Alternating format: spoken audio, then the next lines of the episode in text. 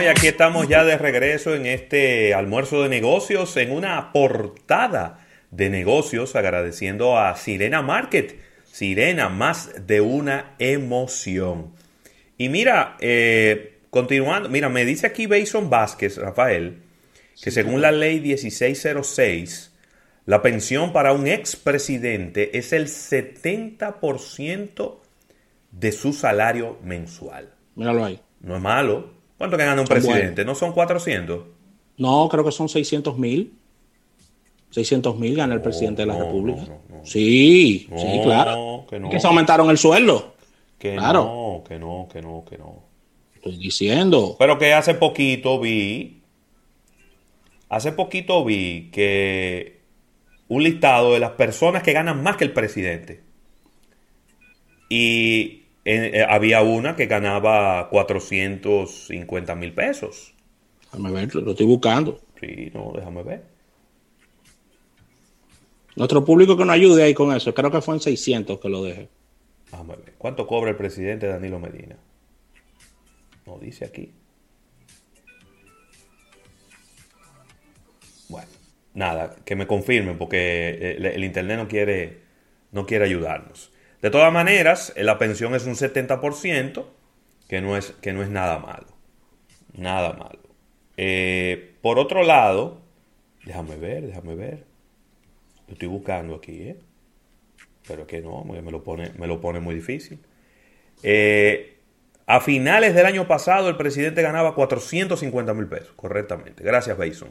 450 mil. Eso era lo que ganaba el presidente. Ah, cuando lo aumentaron el salario del presidente, ahí fue que lo llevaron. Está bajito eso. Pensaba que eran 600. No, no, no. 450 son buenos. Ya no voy a aspirar ya. 450 son buenos porque es que tú no, ganas, tú no gastas un peso. ¿Son limpios que te quedan, Rafael, los 450? Bueno, pero cuando, cuando ya te pensionas, ya pasando a expresidente, ya ahí sí tienes que gastar, sí. Bueno, pero el 70% de 450 mil, ¿cuánto que son? Calcúlalo ahí. O vamos a calcularlo, déjame ver. Sí, calcúlalo. Son buenos, sí. Sí, sí, ajá. Por haber sido presidente. Son buenos. No es malo, no es malo. Y creo que le mantienen una seguridad. Sí, claro, no. Ya de por vida. Eh, sí, sí, sí. Creo que, bueno, también van al... 322 le quedan. Van al Parlacén también, Rafael. Sí, se juramentan ahí. Y, bueno, puede, puede tener otros ingresos. Claro. Por otro lado, me, dice por aquí Sandy eh, que si pensamos nosotros que las universidades implementarán dar clases virtuales para aquellas personas que no les interese ir de forma presencial. A ver, ya hay universidades que mucho antes de todo esto tenían programas 100% virtuales. Es el caso de la Universidad APEC, en donde yo soy docente y donde yo desde hace ya cuatro años atrás estoy impartiendo docencia en programas que son 100% virtuales. Virtuales. Claro, ahora, ahora eh, se presenta una disyuntiva y es qué va a pasar con las personas, si van a poder asistir a las, a las, aulas. Todavía eso no está claro. De hecho, hablaba yo con, con María Luisa Montaz, quien es la directora de la Escuela de Mercadeo de la Universidad PEC, y el cuatrimestre enero-abril ya está montado 100% virtual en la Universidad PEC y me imagino que en todas las universidades, porque ya el cuatrimestre septiembre-diciembre se terminó. Ya va de salida. Ya se terminó, ya yo estoy de vacaciones como docente. Entonces, ya el próximo cuatrimestre ya está montado y va a ser virtual. Y yo no sé cuándo volveremos a las aulas. Porque recuérdense que las aulas de las universidades son lugares de alto riesgo. Porque son sitios cerrados donde las personas están sentadas una al ladito de la otra, donde se pasan muchas horas. Entonces yo no creo que las Donde posiblemente un profesor no, no, no tenga la, diríamos que, eh, de, estar hablándote con una mascarilla puesta. y, los estudiantes, como quien dice, él arriba y ellos abajo, y no, no, no, no, no, Eso no se eh, sostiene. De, por otro lado, los profesores universitarios, y me voy a incluir, somos personas muy vulnerables. Porque para usted, en la mayoría de los casos, para usted ser profesor universitario, ya usted tiene que pasar los 45 o los 50 años de edad. Entonces ya son personas con problemas de hipertensión arterial, con problemas de diabetes, con problemas... E, entonces, e, e, esas personas exponerse va a ser un problema. Yo creo que sí, que las universidades, las que no lo han hecho, porque repito, ya hay algunas que sí los tienen los programas, yo creo que deben de abocarse a proponerle a sus estudiantes estos programas que sea no un programa a distancia, porque yo creo que, y es, de eso, eso hemos hablado en el pasado, no es lo mismo usted dar clases a distancia que un programa virtualizado. En un programa virtualizado, en la mayoría de los casos es asincrónico. Es decir, no es que tenemos que estar conectados el profesor y el estudiante todo el tiempo sino que el estudiante va a su ritmo y tiene fechas de entrega y tiene materiales que tiene que revisar. Así es como funcionan los, programas virtuales. Porque para un profesor que tiene que ir y dar clases presenciales ocho horas en una semana, darla por internet, darla por videoconferencia, se ha demostrado de que quizá esa no es la manera óptima de dar la docencia. Pero yo creo que todavía yo le diría, no haga mucho caso a ese tema de las vacunas y eso, que todavía nos falta mucho rato hasta que volvamos a las aulas en las universidades y demás. Eh, pero para los que les interese, hay universidades, como el caso de la Universidad P, que tiene programas desde hace ya 4 o 5 años, son programas 100% presenciales y de ahí se han graduado ya empezaron a graduarse eh, profesionales en diferentes áreas, Rafael. Así es, así que a nuestro público que siga con el setting que tiene que ver con este, con esta eh, covidianidad, porque nos espera bastante rato. Mira, Ravelo, y este es, ha sido el año, ya entrando en las informaciones, este ha sido el año récord de las aplicaciones descargadas por parte de personas en sus celulares. Por ejemplo, las aplicaciones de negocio subieron un 200% a nivel de descargas. Ya habíamos dicho en el programa que la, la, aplicación del año es TikTok. Pero ojo, este, este, este premio va muy de la mano también con Zoom, que ha sido la aplicación que en segundo lugar se ha llevado el premio de The App of the Year. Sí. TikTok primer lugar y Zoom en segundo lugar. Estamos hablando que este año los consumidores pasando, eh, pasaron un 25% más de tiempo dentro de las aplicaciones. Sí. Es decir, duraban más tiempo dentro de las aplicaciones.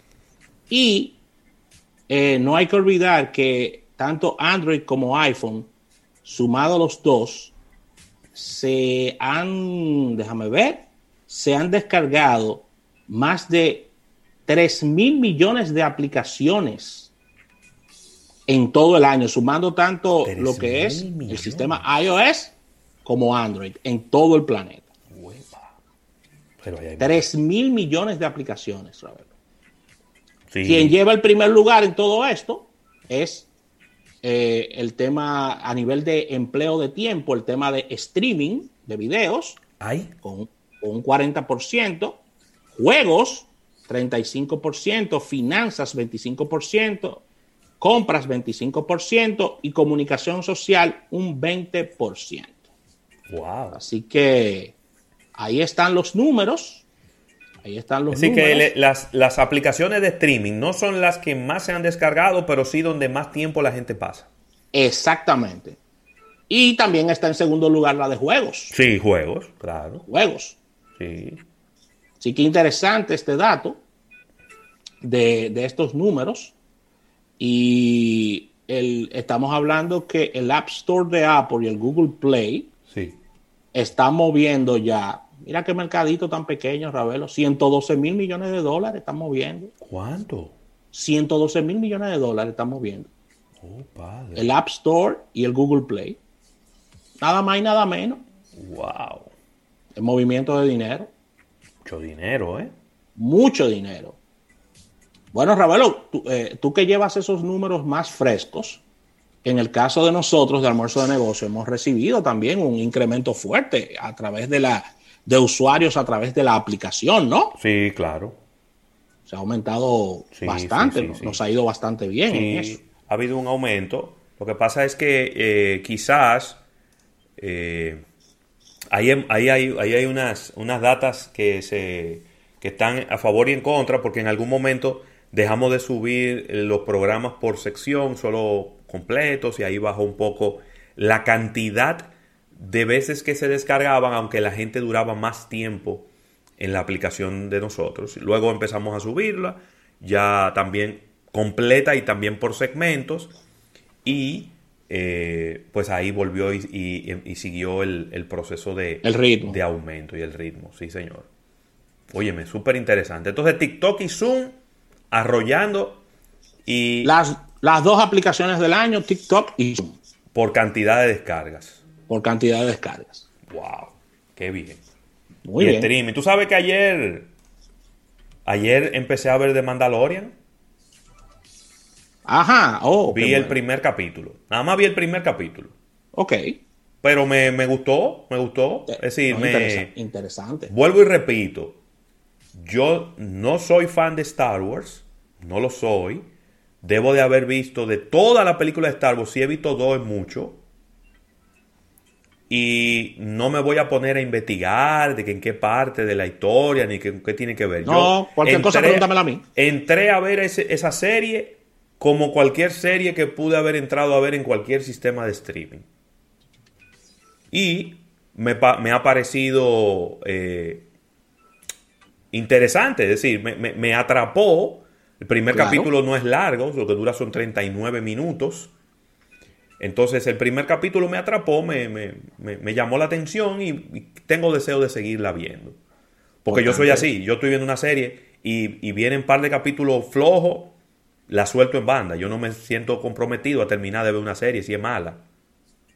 Sí, porque yo veo gente, Rafael, tú lo oyes que sufriendo, de que esta serie sí está lenta. Y yo no, pero si esta serie está lenta, yo la suelto en banda ahí mismo. Bueno, yo arranqué a ver la de Ahí la de la uno de mis cantantes favoritos, José José, y en el segundo capítulo la solté. Yo no, yo nunca la arranqué porque es que yo oía tanta gente hablando horrores que yo no arranqué. No, yo la arranqué a ver y eso, eso fue un desastre. Ay, Dios. Desastre. Qué, qué, qué, qué flaco servicio le hicieron a- a- al príncipe de la canción, Ravel. Cónchale, sí. Pero eso da oportunidad a hacer otra, ¿eh? Claro, claro que sí. Es más, voy a, ver voy a ver a José José este fin de semana. Ey, espérate. ¿Tú sabes que yo estaba oyendo en el fin de semana pasado? ¿El qué? A Rocío Jurado. ¡Ay, Rocío Jurado! ¡Qué voz! Agarré y me puse a escuchar en Spotify. Eso es lo- de las cosas buenas que tienen estas aplicaciones, no todo es malo. buena. De, me puse a escuchar canciones de Rocío Jurado. Se nos rompió el amor Uf. de tanto usar. Diablo, pero eso. No, tuve. Déjame, Puse, mo- un trago de agua, déjame ver. puse, puse dos canciones de Rocío Jurado. Tuve que tirarme a la derecha y pedí, pedí una pequeña. Bueno, Ahí mismo tuve que hacerlo. no, y cuidado si en el vehículo hay una, hay una rojita de gilet que no, te corta la vena. No, no, suerte que no. Yo nunca ando con objetos cortantes. y punzo, punzo cortante. Mira, y, y Rafael, las ventas detallistas en los Estados Unidos han decrecido más de lo que se esperaba en el mes de noviembre. Qué pena, porque que Recuérdense si la economía de los Estados Unidos, señores, es una economía que depende principalmente del menudeo, de las ventas al detalle. Y es por segundo mes consecutivo que están cayendo las ventas detallistas. En este mes de noviembre cayó en un 1.1%, pero ya venían de un mes que había caído. Sí. Eh, obviamente hay una baja en el ingreso por hogares en los Estados Unidos. Todavía no se ponen de acuerdo el Congreso y la Casa Blanca sobre el segundo, eh, es, bueno, o un nuevo cheque de estímulo. Yo no sé ni cuántos cheques que van, pero un nuevo cheque de estímulo. Y pues también eh, estos son síntomas inequívocos de que hay una desaceleración económica en los Estados Unidos. Voy a parecer un miembro de la oposición de la República Dominicana. ¿Cómo? Pero es válido, es válido utilizar y frasear lo que estos dirigentes dicen. Lo que pasa es que en Estados Unidos no hay gobierno ahora mismo. Eh, eh, yo te voy a decir algo, no, no, puedo, no puedo contradecirte. Pero es que ese, eso es lo que me informan inclusive desde allá. Yo viéndolo desde aquí, lo que me dicen allá es eso. O sea, el gobierno federal no está funcionando allá, no, está, no están saliendo los, los, eh, es decir, el día a día no está saliendo, ni, ni, ni hay un plan para nada, de, y ni de nada. Prácticamente está, e, es decir, el país está siendo gobernado por los gobernadores, valga la redundancia. En piloto automático, en piloto automático. En piloto automático. Allá lo que se está es en, con, en conteo de votos, que eso terminó ayer, en temas de impugnaciones y en, y en otra cosa que no tiene nada que ver con temas de solucionar problemas. Pero ya, ya. Que fíjate, fíjate que, y ¿eh? fíjate que eso es tan cierto que en los últimos, en los últimos tres meses no han salido decisiones importantes de parte de la Casa Blanca. ¿No y qué va a salir? No han salido decisiones importantes. Me dicen que ha habido que comprarle varias cajas de pañuelo al hombre. No, es que, es que no es fácil. Pero ya está fácil. Y el tema y el tema fue que perdió por mucho. Mira, Ravelo, ya para cerrar. No, espérate, déjame terminarte todo dato, porque yo te dije ah. el dato total, pero te lo voy a dividir en varias categorías. Mira. Divídemelo, me gusta así. Las, las ventas de ropa, de tiendas de ropa, cayeron un 6.8%. Las ventas de restaurantes y bares cayó un 4%. Las ventas de eh, artículos electrónicos y, y tiendas de electrodomésticos 3.5%. Tiendas de muebles 1.1%. También se cayeron las ventas de artículos deportivos, de instrumentos musicales y de libros. Así que solo ha aumentado la venta de eh, de comida. Es decir, de comida en, los, en las tiendas, en los supermercados, ¿no? Así que está complicado, está complicado el escenario económico en los Estados Unidos, Rafael.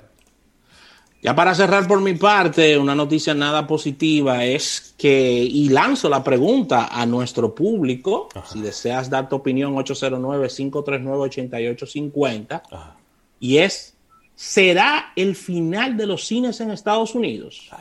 Señores, la taquilla en Estados Unidos registra su peor periodo en los últimos 40 años. Esto es increíble. Mira, Estados Unidos y Canadá registraron que en este año 2020 ha sido su peor venta de taquillas en cuatro décadas, al ingresar apenas 2.300 millones de, de dólares el dato más bajo desde 1980 y sin contar la inflación. Según las estimaciones de Comscore, eh, que han sido publicadas por The Hollywood Reporter, la pandemia habría tenido un efecto devastador para el mercado del cine, es decir, para la industria cinematográfica, sobre todo desde febrero a la fecha. Estos 2.300 millones de ingresos representan apenas, eh, con relación al 2019, fueron de 11.400 millones versus 2.300 millones apenas. Eso es un 20, menos de un 20, un 17, 16%. Por ahí, exactamente. Así que, señores, si ustedes piensan que las líneas aéreas están quebradas, el mundo de la cinematografía y los cines, también. Ay, mi madre. Y no, ¿También? Se, y no se ve una mejora en el, en el horizonte. Así mismo, o sea que esto está al borde del colapso, porque si bien es cierto que muchos de nuestros oyentes estarán pensando, bueno, pero eh, nada, lo que hay que hacer es esperar la vacuna y que todo comience. otro año lo que sucede, y, cómo, y, lo que sucede es que no hay, no hay el dinero para comenzar, ni el ánimo, ni, ni, ni, ni nada para comenzar, porque tú estás quebrado. Qué liazo, Dios mío. O sea que los números son espantosos en el tema del cine. Y la segunda parte es de todo esto, que vamos a ver, vamos a poner un escenario hipotético y, positivo de que todo mejora en el primer trimestre y los cines arranquen. Y los consumidores van tan rápidamente a borrar otra vez los cines. Te voy a responder con lo que ha ocurrido en la República Dominicana. No me queda claro ese tema, ¿no? No. No. No me queda claro, señores. Ya la gente se acostumbró, lamentablemente, a no ir al cine. Ay Dios, ay Dios, ay Dios. Que eso es grave, porque eso es uno de los entretenimientos más nobles que, tiene el ser humano. Sí. Así que, ¿Tú crees que tendrán que bajar de precio? Yo creo que tendrán que bajar de precio y yo entiendo que el sector, en el caso específico de Estados Unidos y Canadá, que son los datos que estamos dando aquí, van a tener que ir los prósperos empresarios y el mismo Estado en rescate de, ese, de ese segmento de negocio. Ay, Dios mío. Sí, porque que eso no lo aguanta nadie. Mira, Rafael, me preguntan eh, por aquí que, que, si tú has tenido la oportunidad de ver la serie de Selena. No, no he tenido la oportunidad de verla, no. No le he tenido la oportunidad. Es, muy, es muy reciente, ¿no? Eh, sí, eh, es, reciente, No he tenido la oportunidad, de verdad que he estado un poco ausente de Netflix porque me he enfocado en, Amazon Prime y en, en, Disney Plus, pero voy a retomar de nuevo a Netflix y voy a, voy a ver si... La película, en el caso de la película que protagonizó J-Lo, quedó muy bien en esa época, pero no he tenido la oportunidad de verla. Pero dije, dije que está bien floja la serie de Selena. Pero bueno, dicen aquí Bason Vázquez y Rafael Morel. Yo no quiero, no, no, no quiero desanimar a los otros, pero tengo también que ser justo con lo que me están diciendo, ¿verdad? ¿Con Selena? Con lo que me están diciendo de la serie de Selena. A mí, Selena, te voy a decir la verdad. Cuidado. Ni cuando estaba viva me gustaba su música. Claro que le dimos seguimiento a la tragedia que ocurrió con ella, la persona eh, eh, eh, en, la cúspide. Yo creo que ahí, de, ahí para adelante era que a ella le faltaba crecer y seguir avanzando. Y no me motiva, no me motiva ver una serie de su vida, de verdad que no, no me motiva. yo vi la película y... yo también la vi la película y... Le quedó muy bien y todo. Y, y yo como que, como que cerré el capítulo ahí con Selena. Y después vi una. Y después vi una entrevista que le hicieron a la, señora que, la, que, le disparó. Sí. Y yo ahí como que dejé todo, ya, como que no, como que no encuentro nada más que me, que me vayan a decir como que me llame la atención. Pero sé que hay mucha gente que es fan de, de Selena y que le encanta su música y de repente va, a querer ver, va a querer ver esa serie. La reina del Tex-Mex. Sí, señor. Muy bien. Tremenda voz. Con esta información, Ravelo, y agradeciendo a nuestro patrocinador de esta portada de negocios. Claro, Sirena Market. Sirena, más de una emoción.